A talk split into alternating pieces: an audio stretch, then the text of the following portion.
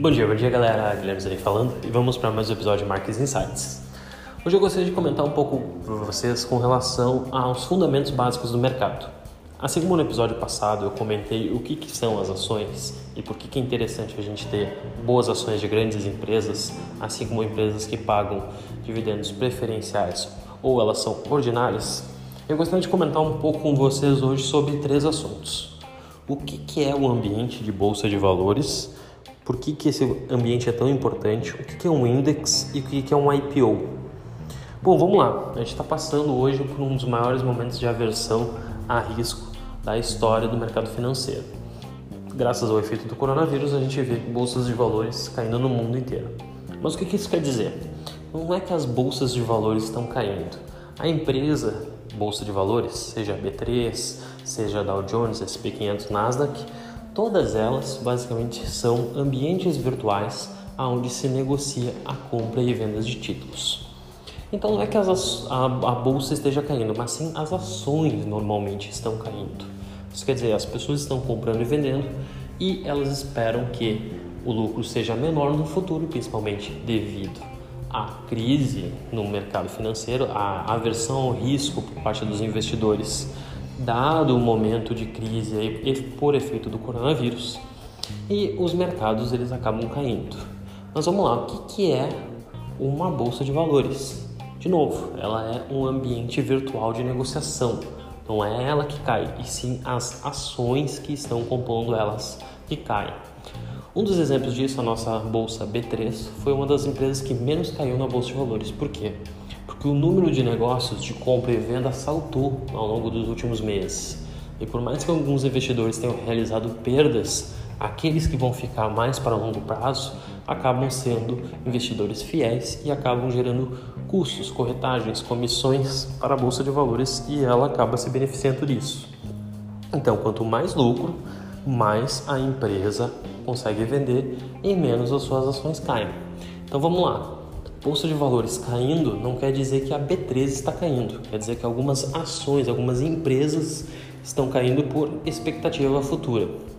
E como que a gente vê isso? A gente vê quando um índice, uma carteira de ações está caindo. Então, quando a gente fala que é bolsa de valores caindo, normalmente a gente quer dizer que um índice está caindo. No Brasil, o índice mais conhecido para a bolsa de valores é o índice Bovespa, que é uma carteira composta aí por 60, 70 empresas aproximadamente, revisada a cada quatro meses, aonde as principais empresas com maior volume de negociação e maior representatividade no mercado financeiro compõem essa carteira. Basicamente existem algumas regras, naturalmente, para se criar o índice. Existem outros índices internacionais como o SP 500, o CAC, o FTSE e outros que representam as bolsas de cada país.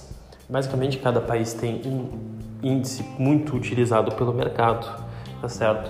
Mas as ações, elas estão representadas, as principais empresas, neste índice. Então, quando a gente diz que a bolsa caiu, não é necessariamente a B3, pelo contrário, a B3 foi uma das que provavelmente foi menos impactadas nessa crise, até porque teve maior volume de negociação, maior venda e maior é, valor de comissão gerado. Agora, as principais empresas da bolsa acabaram caindo nesse período, como Vale, Petrobras e Itaú, por expectativa de menor crescimento mundial, é, maior nível de desemprego e, naturalmente, menos lucro no futuro.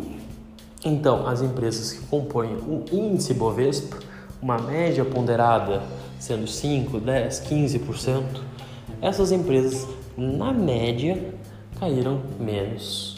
É, caíram no mercado financeiro, mas a B3 provavelmente caiu menos. Então, um índice acaba caindo. Agora, por que, que por exemplo, as ações da B3 caíram? Então, a, a bolsa de valores caiu menos que o mercado, que o índice Ibovespa, mas ele caiu. Agora, por que seus lucros aumentaram?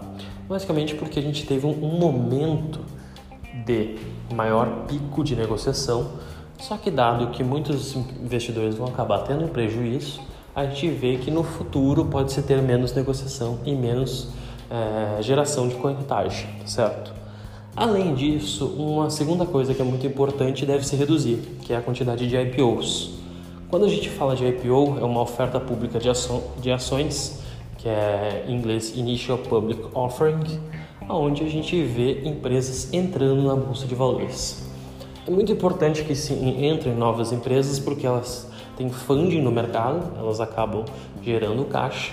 E para a bolsa de valores é, além de uma nova negociação, além de um maior volume financeiro, também é gerada uma bela comissão devido à iniciação de negociação na bolsa, além de alguns custos que a empresa acaba recebendo, tendo que pagar para a bolsa de valores e a B3 acaba recebendo. Então todo IPO é lucrativo para as ações da B3. Porém, se o mercado estiver caindo, se a gente estiver em crise, é esperado que a quantidade de IPO se reduza, porque as empresas vão é, passar por maus problemas, maus lençóis, e também a valorização no mercado não vai ser tão boa. Então, as ações da B3, apesar de ter um maior volume financeiro, é esperado uma leve redução, aí, pelo menos em níveis de comissão, e principalmente a IPO deve se reduzir a praticamente zero para os próximos trimestres, enquanto isso, enquanto o mercado não se recupera, tá certo? Mas de novo, a gente tem que separar bem o que, que é a bolsa de valores, a B3, que é um ambiente de negociação onde se compra e vende diversos ativos, e o que, que é o índice Ibovespa, que é uma carteira que representa as principais empresas da bolsa de valores e esse índice que está caindo mais do que as ações da B3. É interessante a gente pensar nisso porque, de novo, a gente pega um insight aí. É melhor você ter uma venda de um produto final ou ser comissionado pelo giro?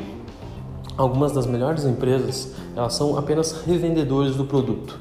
E existe, obviamente, uma queda de demanda devido à crise, mas também elas acabam não tendo risco de estoque, como por exemplo grandes produtores de commodity. Então, uma empresa como a bolsa de valores, ela acaba sendo mais resiliente em momentos de crise, assim como tem empresas que são mais penalizadas, certo? Bom, esse é o nosso insight de hoje. E no próximo eu vou começar a falar um pouco aí do quais os setores que são mais e menos impactados pela crise em sentido da nossa B3. Quais as empresas a gente deve ver do Ibovespa que devem cair ou subir mais. Grande abraço a todos.